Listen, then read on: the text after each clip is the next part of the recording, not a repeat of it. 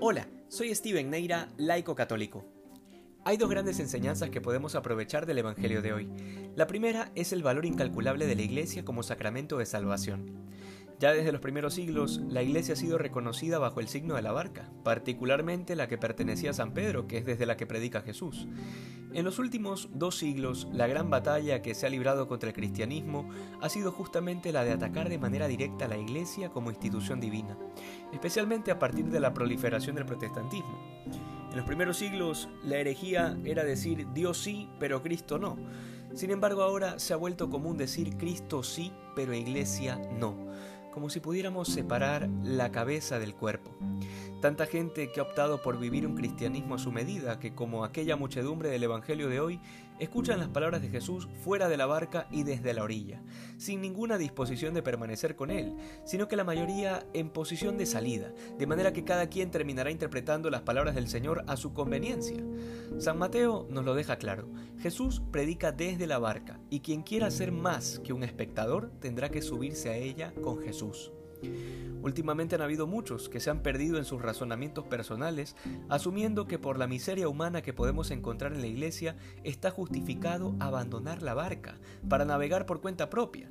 Sin embargo, en 2021 años de existencia de la iglesia, todos los que se han lanzado de la barca queriendo navegar fuera de ella han perecido.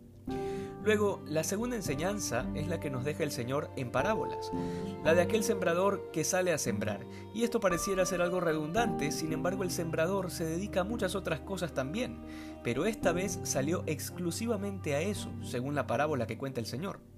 De esto, la pregunta que debemos hacernos es, ¿qué tipo de tierra es en la que la palabra de Dios se ha sembrado en nosotros?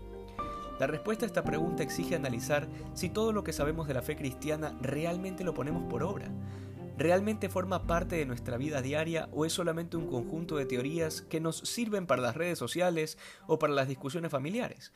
Por ejemplo, si realmente creo en la vida eterna y en el hecho de que quien muere en pecado mortal se condena, la pregunta sería, en este momento, mientras estás escuchando este audio, ¿estás en estado de gracia o estás en pecado mortal? ¿Desde hace cuánto no te confiesas? Si realmente creemos que nos podemos condenar al morir en pecado, ¿cómo podríamos estar tan tranquilos sin confesarnos?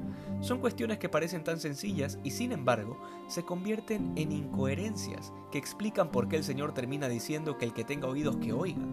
Porque hay muchos que aún sabiendo su situación, aún escuchando la verdad y habiendo comprendido sus miserias, siguen viviendo como si no estuviéramos llamados a la perfección. Una vez más, el que tenga oídos, que oiga. Que hoy seamos más santos que ayer. Dios te bendiga.